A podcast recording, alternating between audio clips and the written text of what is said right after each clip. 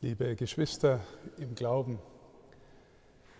Der Heilige Geist ist, so sagen manche, von den drei Personen der Dreifaltigkeit der am meisten vergessene Gott.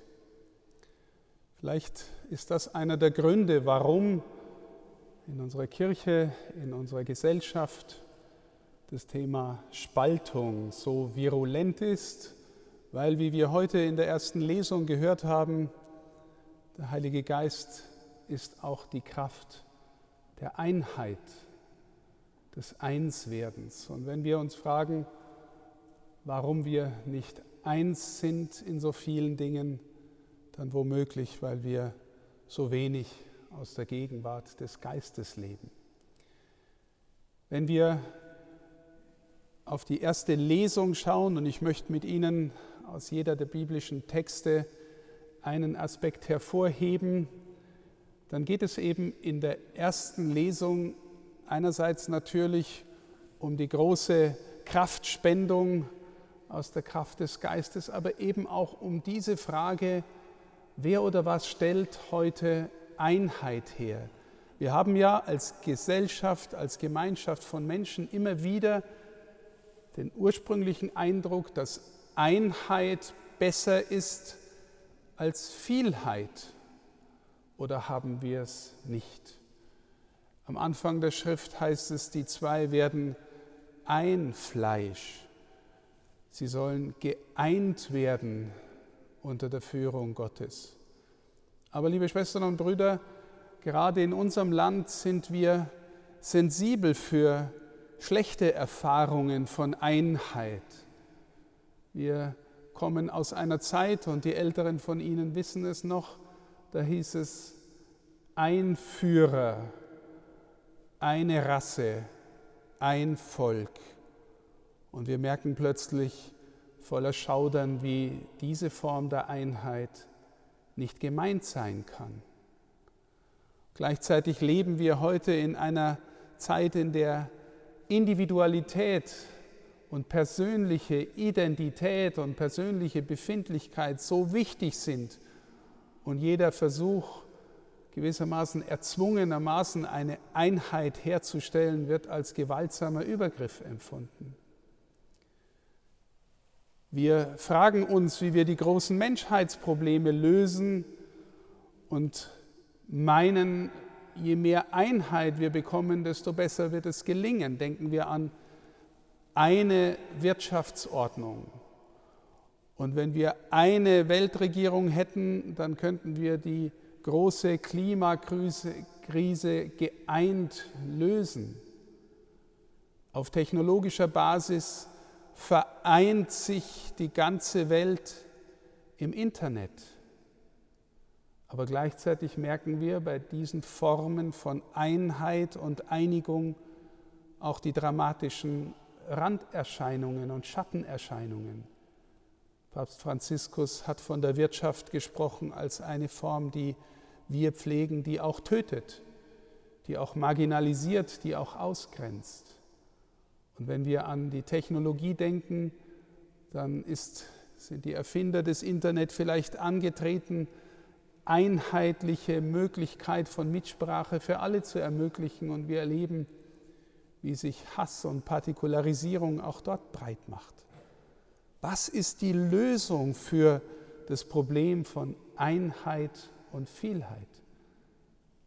Unsere Antwort als Kirche ist, im Grunde ist es nur der Heilige Geist. Der Heilige Geist ist Liebe, die aus Gott kommt. Und jeder, der tief über Liebe nachdenkt und versucht zu verstehen, was Liebe ist, und zwar eine Liebe, die mehr ist als nur Gefühlserfahrung. Jeder, der da tiefer hindenkt, wird die Erfahrung machen, ja, Liebe ist etwas, was eint und zugleich den Menschen zu sich selbst bringt, ihn selbst werden lässt. Wenn Sie an ein Ehepaar denken oder an Ehepaare, die schon lange beieinander sind und sich wirklich noch gern haben, dann werden sie die Erfahrung machen, dass die sich auf geheimnisvolle Weise irgendwie ähnlicher werden. Und trotzdem wird jeder und jede er oder sie selbst, tiefer sie selbst. Paulus spricht heute in diesem Bild vom Leib, dass jeder da hineingehört in den Leib Christi, zu einer Einheit wird in Christus, aber eben jeder mit der je eigenen Gabe, Charisma, Persönlichkeit, Identität. In der Liebe sind Einheit und Verschiedenheit, Einheit und Vielheit kein Widerspruch mehr. Aber wir glauben eben nur in der Liebe, nur im Heiligen Geist. In der ersten Lesung dann hören wir gleich zu Beginn den Satz, den Paulus sagt, niemand kann sagen, Jesus ist Herr, es sei denn im Heiligen Geist. Jetzt werden Sie sagen, liebe Schwestern und Brüder, natürlich kann ich das sagen, Jesus ist Herr. Aber bin ich auch überzeugt davon in meiner Seele? Kann ich auch sagen, Jesus ist mein Herr, da wird es dann schon schwieriger, wenn wir das sagen sollen. Und vor allem, wenn wir dieses Herr sein lassen Jesu auf alle unsere persönlichen Bereiche ausdehnen wollen. Also ist Jesus mein Herr, wenn ich an meinem Arbeitsplatz bin? Ist Jesus auch dann Herr, wenn ich in der Freizeit Sport mache? ist er auch Herr in meinen Gefühlswelten, in meinen Beziehungen. Ist Jesus Herr oder lasse ich ihn vielleicht nur Herr sein am Sonntag von 9.30 Uhr bis 10.30 Uhr im Gottesdienst und ansonsten ist wieder egal. Wenn letzteres der Fall ist, liebe Schwestern und Brüder, dann ist er gar nicht Herr, weil dann bin ich Herr und lass ihn dort rein, wo ich gerne hätte. Das heißt umgekehrt, er kann nur Herr sein, wenn ich darum ringe, ihn nach und nach alle meine Lebensbereiche erneuern zu lassen, verändern zu lassen. Ja, und wie geht das? Ja, die Schrift sagt immer wieder durch Vertrauen und Liebe. Hast du Vertrauen zu Christus? Glauben wir, dass er da ist, wie schlimm auch die Situation meines Lebens sein mag oder auch wie schön sie sein mag? Glauben wir, dass er da ist? Sehnen wir uns nach ihm oder lassen wir der anderen Seite in uns freien Lauf, die mit ihm nichts zu tun haben will? Die gibt es bleibend auch in jedem von uns, liebe Schwestern und Brüder. Bleibend in uns gibt es die Dimension, die der Paulus Fleisch nennt. Und er meint damit nicht einfach unseren Körper, sondern er meint damit die Seite in uns, die mit Gott im Grunde nichts zu tun haben will, weil sie selber Herr sein will. Im Maß, in dem wir lernen, Jesus zu lieben, gilt auch für diese Beziehung das, was ich vorhin über eine Ehe gesagt habe. Wir werden ihm ähnlicher und darin zutiefst wir selber. Immer wieder zitiere ich das Wort von Paulus, der gesagt hat, nicht mehr ich lebe, Christus lebt in mir. Und trotzdem ist Paulus der großen Gewissheit, dass das, was vorher, was er vorher war und gelebt hat, nicht er selbst war. Er ist viel tiefer er selbst geworden, seit er dem Herrn begegnet ist und ihn in sich hineingenommen hat, den Heiligen Geist in sich hat wirken lassen, damit Jesus Herr ist. Das war übrigens der Hauptgrund, warum Paulus so oft im Gefängnis war, Prügelstrafen erlitten hat, ausgepeitscht worden ist, verjagt worden ist, gesteinigt worden ist weil für die damalige Gesellschaft die Ankündigung, Kyrios ist Jesus, Jesus ist Herr. Das war eigentlich ein Hoheitstitel entweder für Gott oder für den Kaiser. Kyrios ist der Kaiser.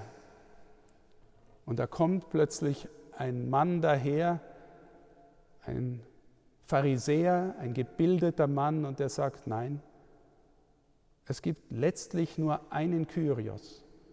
Und keine Macht der Welt, so sehr sie noch einigen möchte, keine Macht der Welt ist größer als dieser Kyrios.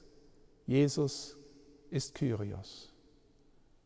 Das hat die Welt verunsichert und erschüttert und tut es letztlich bis heute, wenn wir aus ihr leben. Im Evangelium, liebe Schwestern und Brüder, erleben wir, wie uns Johannes als Evangelist erzählt, wie praktisch Pfingsten und Ostern zusammenfallen. In der lukanischen Version, die wir heute gehört haben, wird Pfingsten und Ostern ein wenig auseinandergezogen durch die 50 Tage, die auch in der jüdischen Tradition verankert sind.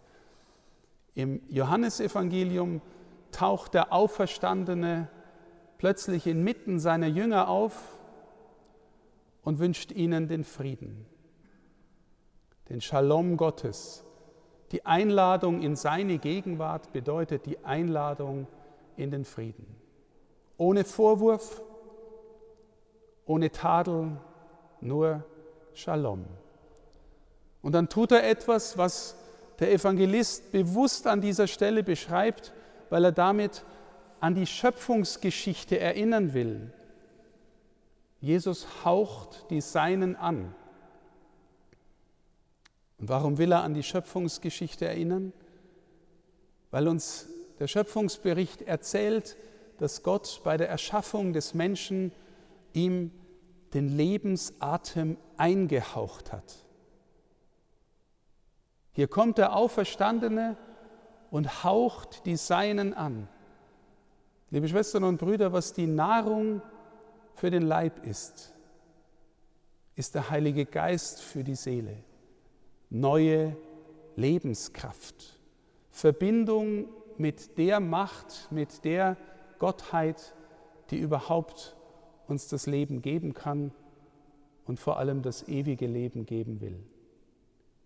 Er haucht die Seinen an, damit sie in seiner Kraft, in seinem Geist hinausgehen und wie er Menschen einladen in den großen Frieden Gottes, in den großen Shalom, ins Nachhause kommen. Und deswegen ist damit verbunden, liebe Schwestern und Brüder, unmittelbar danach verbunden die Zusage, wem ihr die Sünden vergebt, dem sind sie vergeben, wem ihr die Vergebung verweigert, dem ist sie verweigert. Warum an dieser Stelle dieses Wort? Nun, weil Sünde zuallererst Entfernung von Gott ist, Regierung des Fleisches, wie ich vorher gesagt habe. Ich selbst bin der Herr meines Lebens. In dem Augenblick, in dem ich ihn Herr sein lasse, komme ich zurück zu Gott, werde ich versöhnt mit Gott, komme ich in die Nähe Gottes? Und erlebe auch Vergebung dieser Entfernung und Vergebung meines Drangs, immer wieder wegzulaufen von Gott, anstatt nach Hause zu kommen. Und dieses Nachhausekommen, liebe Schwestern und Brüder, ist eigentlich, wenn wir es denn im Herzen in der Kraft des Geistes erfahren könnten, ist eigentlich so, wie der Vater den verlorenen Sohn im Gleichnis aufnimmt. Wie schön, dass du wieder da bist. Jetzt darfst du realisieren, du bist mein geliebtes Kind. Jetzt gehen wir in den Festsaal und tanzen miteinander den Tanz des Königskindes. Jetzt mache ich das beste Essen für dich. Jetzt kriegst du die beste, wunderbarste Kleidung. Ich setze dir die Krone auf. Mein geliebtes Kind ist wieder da. Die Apostel stehen stellvertretend für Jesus als die, die diese Tür wieder aufmachen damit wir eintreten können und nach Hause kommen und miteinander sagen können, Jesus ist Herr. Eine letzte Bemerkung vielleicht, liebe Schwestern und Brüder, warum ich glaube, dass es so ist, wie es ist, warum Vielheit in der Einheit zusammenkommt im Heiligen Geist. Für mich einer der schlagkräftigsten Beweise für die Existenz des Heiligen Geistes sind unsere heiligen Männer und Frauen in unserer Kirchengeschichte in ihrer Vielheit. Wissen Sie, ich habe einiges an Philosophie studiert. Und da gibt es große Philosophen, Platon zum Beispiel oder Hegel oder Kant, nur als Beispiel. Und es gibt dann ganz viele Menschen, die Hegel studiert haben, Hegelianer. Aber glauben Sie nicht, liebe Schwestern und Brüder, dass alle Hegelianer irgendwie eins wären, sondern im Gegenteil, da gibt es die Linkshegelianer und die Rechtshegelianer und die, äh, weiß ich was, die Konservativen und die Progressiven. Jetzt werden Sie sagen, das gibt es doch in der Kirche auch alles. Ja, aber bei den heiligen Frauen und Männern, da ist es anders. Ich bin mir sicher, liebe Schwestern und Brüder, wenn nehmen wir irgendeinen Märtyrer aus der, aus der Antike, jemand, der umgekommen ist, einen von den ersten Aposteln. Nehmen wir dazu den heiligen Augustinus, nehmen wir dazu Therese von Lisieux und Therese von Avila, Edith Stein im 20. Jahrhundert, nehmen wir Don Bosco, meinen Ordensvater, dazu, nehmen wir den nüchternen Thomas von Aquin, den größten Gelehrten der Christenheit dazu. Ich bin mir sicher, liebe Schwestern und Brüder, wenn die alle zusammenkommen und darüber erzählen würden, wer für sie Jesus ist, die würden ganz verschiedene Dinge erzählen, weil sie so verschiedene Typen sind. Aber sie würden sich sicher sein, und vom Herzen spüren, sie reden alle vom selben. Sie reden alle vom selben. Jesus ist der Kyrios, liebe Schwestern und Brüder. Und je mehr wir lernen, ihn zu lieben, den Heiligen Geist in uns zu ihm ziehen lassen, desto mehr werden wir ihr selbst, wir selbst und erkennen uns als Geschwister gerade in unserer Verschiedenheit weil wir in ihm eins sind. So sehr hat die Kirche, hat unsere Gesellschaft den Geist Gottes nötig, dass wir miteinander bekennen, Jesus ist Kyrios und darin geeint werden und zutiefst wir selber werden. Das wünsche ich uns mit der Bitte, komm Heiliger Geist und erneuere das Angesicht unserer Herzen und der ganzen Welt. Amen.